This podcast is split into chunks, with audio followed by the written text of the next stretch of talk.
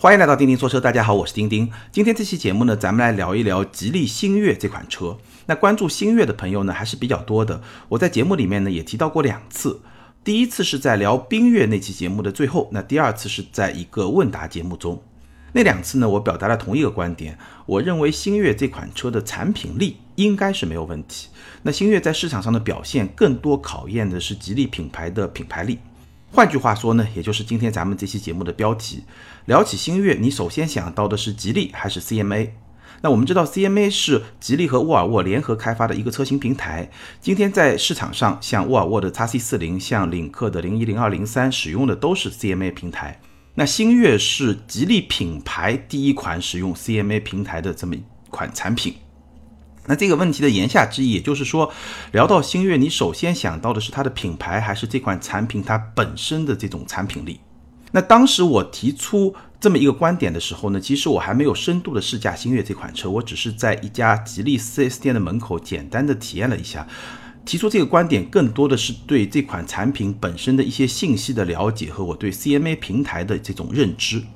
那不久之前呢，我正好有机会比较深度的试驾了星越这款车，所以今天呢，咱们可以展开来聊一聊星越这款产品，它实际的表现如何。这次试驾呢是在西藏林芝。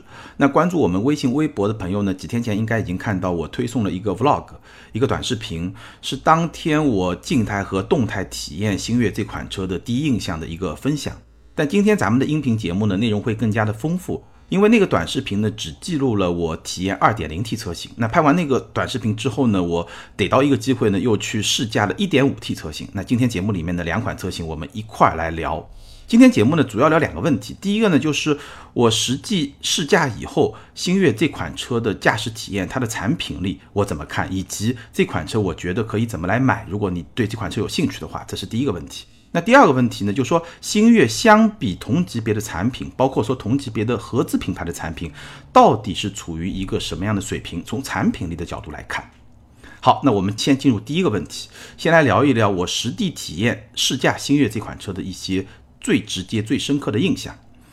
先从静态开始说，虽然说大家应该在网络上已经看到了非常多的静态的图片啊，包括说一些视频，但是呢，我还是简单的跟大家分享一下我看到实车以后的一些感想。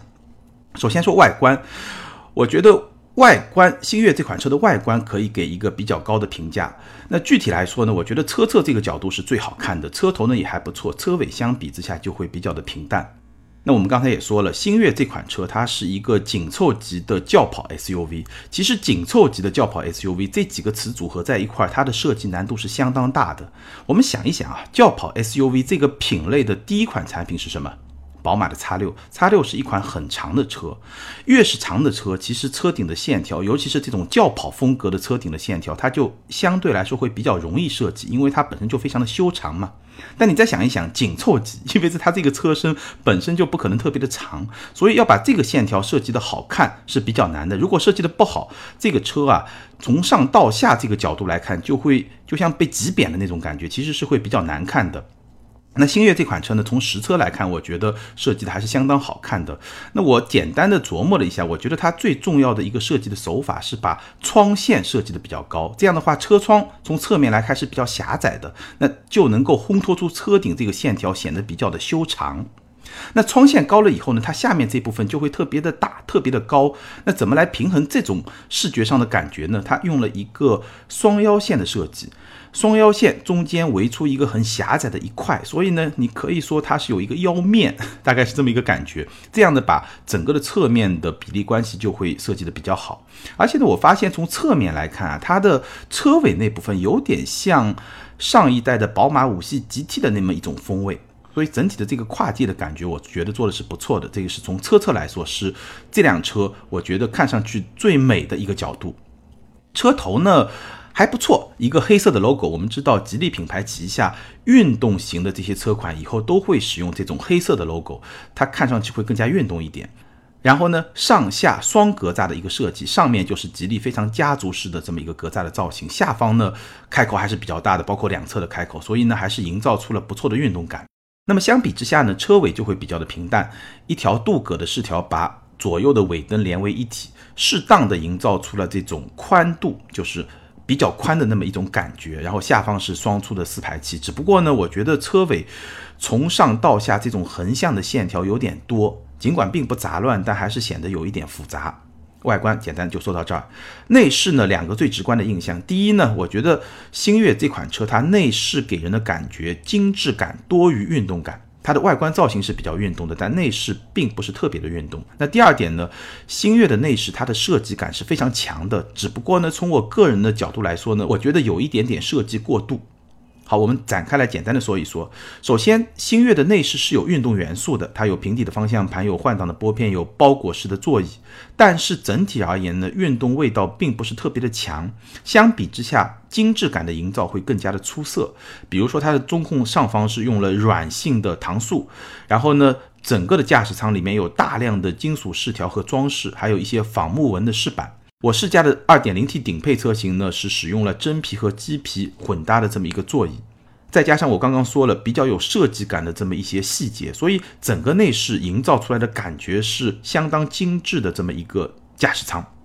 那说到设计感呢，其实这辆车的内饰我刚刚说了有非常多的设计细节，比如说它的挡把，我把它称之为是一个简化版的航空挡把。我们知道奥迪现在的车型喜欢用那种有航空感觉的挡把。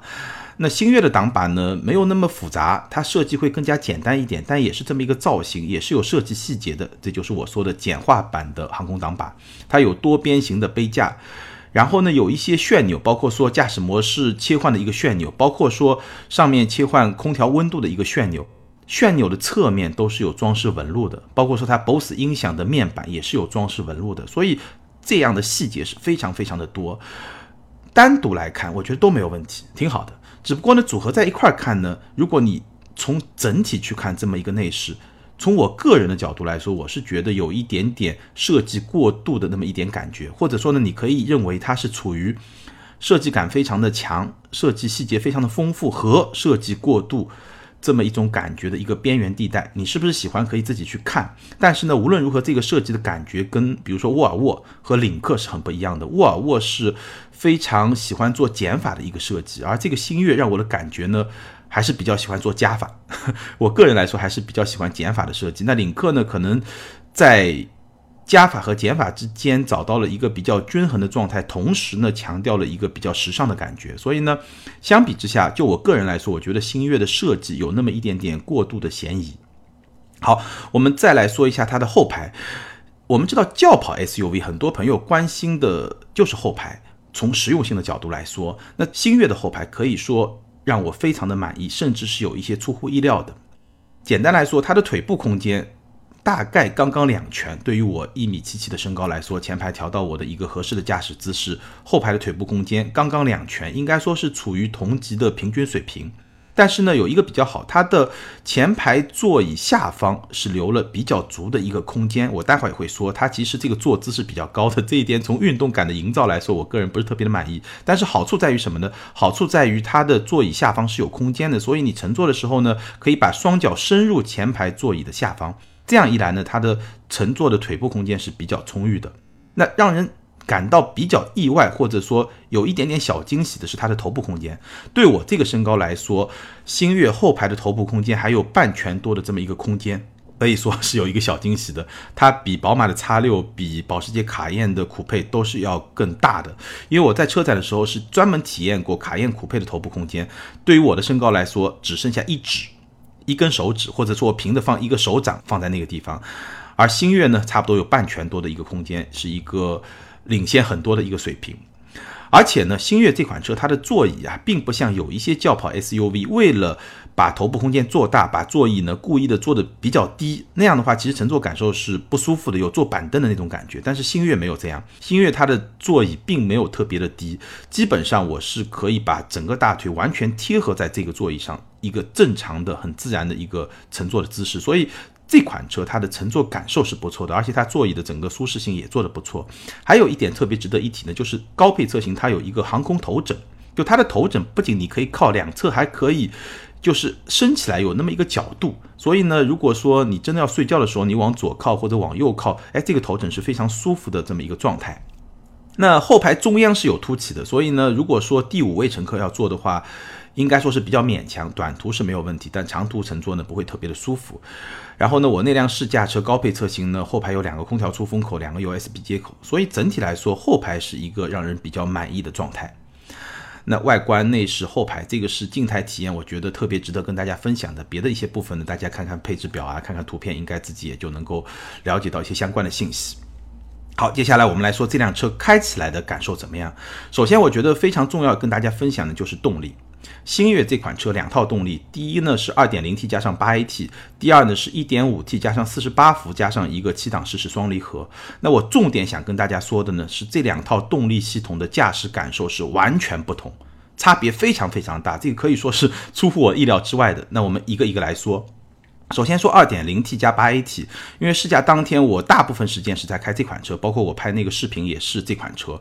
然后呢，当天试驾快结束，我视频都拍完了，最后呢，我才找到一个机会，哎，短暂的试驾了一下 1.5T 48伏加上七档双离合的那款车。那我们先来说 2.0T 这款车，因为试驾时间比较长，而且呢，我们知道西藏林芝的海拔是在三千米左右，然后当天我们的试驾呢，从三千米最高爬到了四千七百米，所以这个 2.0T 的车型我体验的，首先海拔很高，其次呢，这个幅度也是比较宽的。那我们来说呢，这款发动机是。2.0T 的高功率版本，238马力，在高原上给我的感觉，它的后劲还是比较足的。拉高一点转速以后呢，应对海拔4000米以上的爬山的这种路段也是完全没有问题的。那当然了，在这么一个高海拔，动力一定是有损失的。我估计有百分之十到百分之十五的动力损失。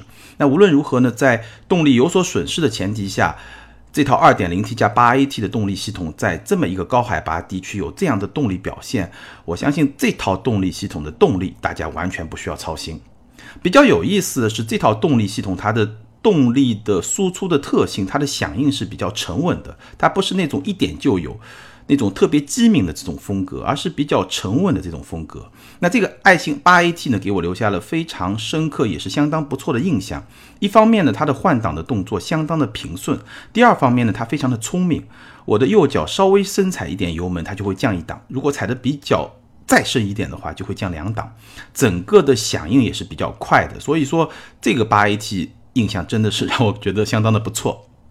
只不过有一个不太好的地方是什么呢？就是换挡拨片。如果我用拨片来换挡的话，这个速度并不比它自动换挡更快，而且呢，它整个换挡拨片这个换挡的手感是稍微有一点点生涩的，这个不是特别的让我感到满意。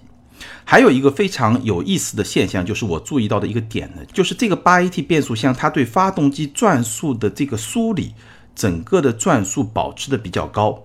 我注意了一下，无论是在舒适模式下还是在运动模式下，发动机的转速基本上都是保持在两千转左右。哎，这个转速其实是比较高的，因为一般来说八 AT 的变速箱发动机的转速正常情况下也就是在一千五、一千六。那我不知道是不是因为是在高原地区，所以呢，它大部分时间是保持在两千转左右。然后如果说我在自己开，哪怕不是在爬坡，就在平地上、高速上自己开，想要它升到八档的话。基本上要跑到一百二十公里每小时的时速，它才会升到八档。那如果我打开 ACC 自适应巡航，让它自动开的话，差不多一百公里每小时就能升到八档。所以它这个转速的保值是比较高的。那我不是特别确定这个逻辑是不是受到了高海拔的影响，是不是在高海拔它才采用这么一个逻辑？如果说在平原地带也采用这种转速维持比较高的这么一个逻辑的话，那。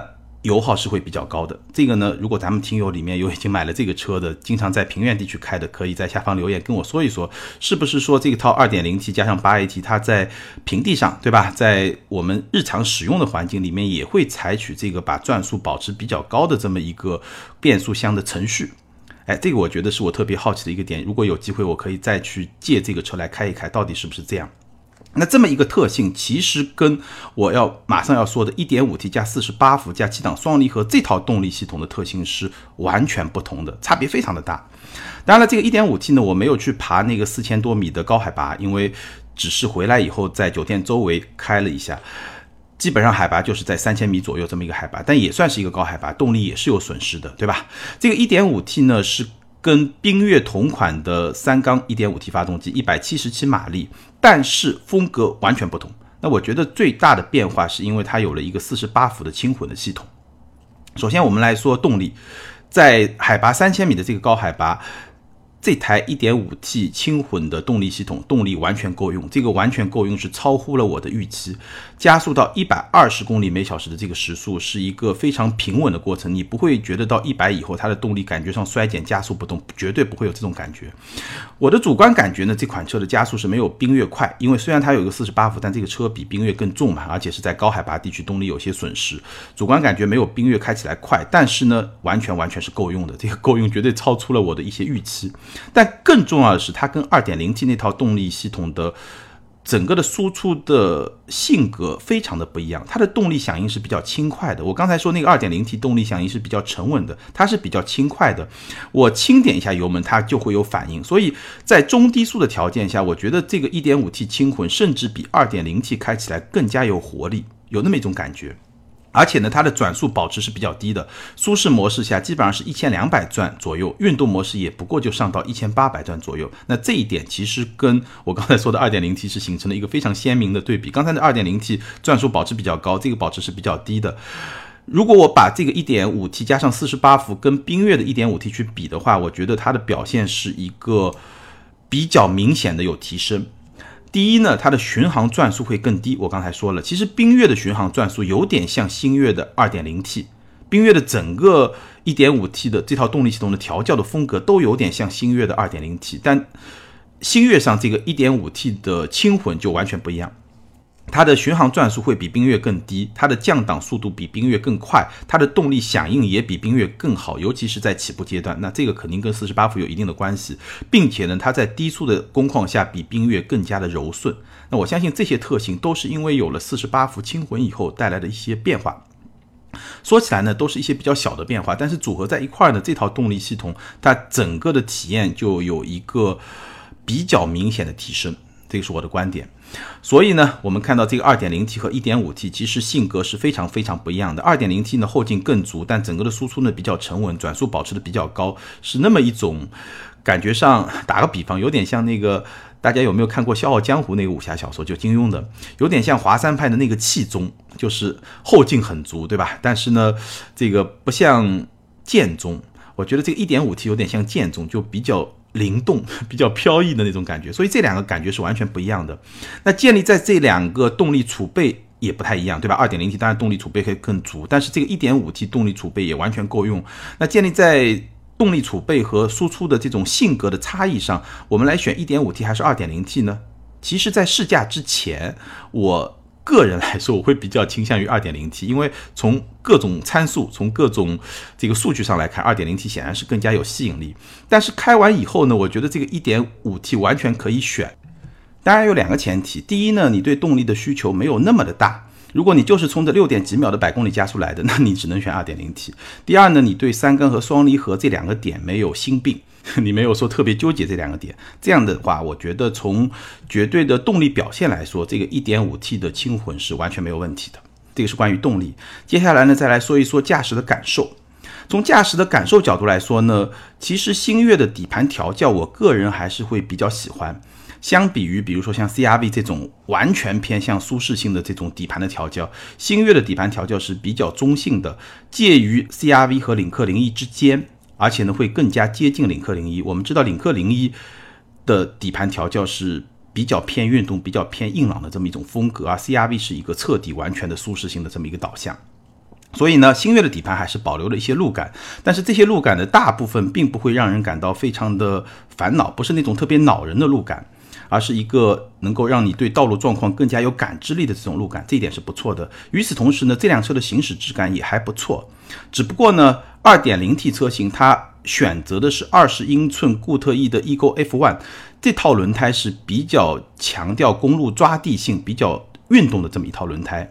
但是呢，它的负面作用就是说，它会把一些细碎的震动传递到驾驶舱，这一点呢，会让它的行驶质感在。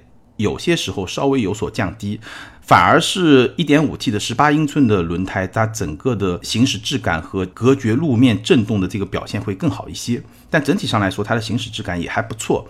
而且呢，它整个的车身响应对转向动作的响应是比较快的，在弯道中悬架的支撑也不错。所以整个的星越的底盘还是给人一种比较稳扎、比较紧凑，然后呢，一个在舒适性和操控感之间保持了一个比较均衡的这么一种调教，还是不错的。转向的特性呢，有点像 2.0T 那套动力系统的输出的特性，转向不是很贼，它在中间还是有一个合理的虚位的，但是呢，整个转向还是比较精准的。但是呢，转向这个层面，其实我觉得还是。有明显的提升空间在什么地方呢？就是转向的手感，它这个转向的手感不是特别的柔，或者说呢，转向机构给我的这种反馈，它的阻尼不是特别的细腻，所以呢，你感觉上整个的转向的手感呢，还是有那么一点点的深色，不是很强烈，但有一点点的深色。我觉得转向手感是有提升空间的，转向的力度呢是可调的，舒适模式下呢相当的轻，运动模式下呢我觉得刚刚好，大概是这么一个情况。所以整体上来说呢，我觉得星越这辆车，如果我来概括一下呢，这是一辆让你有信心开快的 SUV，它有一定的运动味道，但是呢，它并不像它外观看上去的那么运动，那么一辆让你激情澎湃的操控的那么一辆轿跑 SUV 不是。另外呢，我刚刚也提到了它的驾驶席的座椅设置是比较高的，所以呢，在这一点上来说呢，它的运动的感觉也不是特别强烈。当然了。驾驶席的座椅设置比较高，对于后排的乘坐是有一定的好处的。我刚刚也说到了。那如果说从这辆车的操控的运动感的角度来说呢，我会觉得比领克零一会稍微弱一点点，但是明显是会比本田的 CRV 会更强一点，大概是这么一个状态。NVH 整体来说是做的相当不错的。发动机的噪音在两千转以下都很小，一直要到三千转以上才会变得比较的明显。风噪也控制的不错，我们跑高速九十一百的这么一个时速下，风噪控制的相当不错。只有胎噪会比较明显，尤其是那款搭载二十英寸轮圈的二点零 T 的高配车型。好，驾驶感受大概就这样。最后呢，我们来聊一聊星越这款车，我会推荐什么样的配置，以及我们把这款车放到同级别的这些产品中来看，它是一个什么样的竞争力。先来简单说一下配置。那从配置的层面上来说呢，星越有三个配置：探星者、耀星者和御星者，然后上面还有一个御星者的四驱。那我个人比较推荐的呢是。探星者和耀星者，也就是入门款和中配，或者说是低配和中配。那中配相比于低配呢，要贵一万块钱左右。多出来哪些配置呢？包括前后头部气囊、三百六十度全景影像、L2 的辅助驾驶、方向盘换挡、支持硬远近光等等这些功能，我觉得还是比较值的。所以说预算比较到位的话，推荐耀星者。那如果预算比较紧张的话，探星者也可以考虑。那 1.5T 和 2.0T 呢？我刚刚已经给大家分析过了。那这四款车型它的价格是在十三万五千八到十六万五千八。2.0T 大概比 1.5T 贵两万块钱左右。我觉得从价差来说呢，两个都可以选，看你自己的需求。好，那星越这么一个配置、这么一个价格和这么一个产品力，在同级别中处于一个什么样的状态呢？我们拿几组来给大家简单的比一下。当然，很多朋友可能会首先想到的是。长安的 CS 八五酷配和哈弗的 F 七 X 类似的配置，星越大概要贵一万多。那那两款车呢？我其实自己没有开过，所以也没有办法展开来跟大家分析。但是从账面的信息来看呢，我觉得星越的三大件还是稍微要占那么一点点优势的。关键就看这个优势你认为值不值。那我重点跟大家分析一下，我在最近这一段时间里面开过的合资品牌的紧凑级轿车和星越来比是一个什么样的状态？我们就拿星越 2.0T 的耀星者十六万五千八，这也是我推荐的几款车型里面最贵的这一款 2.0T 耀星者十六万五千八来对比哪几款车呢？对比一下 1.5T 的 CRV、1.4T 的途岳和 1.6T 的4008。如果跟这三款车来比的话，类似的配置，星越要便宜两到四万块钱。但是这个是 2.0T 来比 1.5T、1.4T 和 1.6T。动力上是有一个非常明显的优势的。那如果说是同等动力，也就是拿 1.5T 的耀星者十四万八千八来跟这三款车比的话呢，类似的配置，星越要便宜四到六万。哎，大家记住这两个概念，便宜两到四万或者便宜四到六万。然后我们再来把产品力简单的对比一下。那 CRV 的优势在什么地方呢？首先，CRV 的空间是更大的。CRV 这款车我们聊过，它是可以适合五个人来使用的，而星越呢？更多的只适合四个人，或者说五个人只能做一个短途的临时的使用。另外呢，CRV 的实用性更好，CRV 的储物空间非常非常的丰富。再有呢，我觉得 CRV 的行驶品质会比星越略高一点，这个跟它底盘调教的更软一点有关，但也跟它整个底盘的本身的素质有关。我觉得 CRV 的行驶品质会比星越更好一点，这是 CRV 的优势。CRV 的劣势呢？首先，如果拿 1.5T 和 2.0T 来比的话，动力显然是会有一些弱势，并且呢，CVT 变速箱对动力的梳理相比 8AT 来说，我觉得也是有一些差距的。第二呢，CRV 的噪音还是会比较的大，就我们俗称的本田癌。还有呢，CRV 的车机相比吉利的车机来说，我觉得这个差距还是比较明显的。好，我们来说途岳。途岳的空间呢没有 CRV 大，但是呢，相比星越也会有一点点的优势，优势没有那么的明显。途岳的行驶品质也会比星越略高一点，当然它的底盘调教也会稍软一点，但是呢，它会比 CRV 稍微硬一点点。那劣势主要也是在这几个方面。首先呢，动力，1.4T 跟 2.0T 这个差距还是比较明显。再有呢，它的车机系统，大众的车机系统，我感觉比本田会稍微科技感更高一点，但是相比于吉利的这套系统来说，也是有差距的。四零零八，四零零八的最大优势两点，第一个呢，四零零八的操控更加的动感；第二呢，四零零八的设计，无论是外观还是内饰，它的设计感更强，而且它的设计的这种完成度、设计的这种感觉吧，我觉得还是会更好一些。那它的劣势呢，首先呢，一点六 T 如果跟二点零 T 来比呢，同样动力是比较差的。再有呢，它的车机系统虽然说。从设计感上来说，这两个车机，尤其是液晶仪表盘，这个设计感是比较强的。但是从功能性啊各方面来说的话，相比于吉利来说也是有差距的。所以从这几个对比上来看，我们也能够看出，如果跟合资品牌的这些紧凑级 SUV 来比的话，其实星越 2.0T 车型最大的优势就一个在于它的动力，第二个就在于它的车机系统，再有可能就是颜值，对吧？就这几个点是星越比较拿得出手的点。那动力以大打小，用 2.0T 来打。两到四万的价差，或者说动力差不多一点五 T 来打四到六万的价差，更多反映的其实就是品牌的一种差距。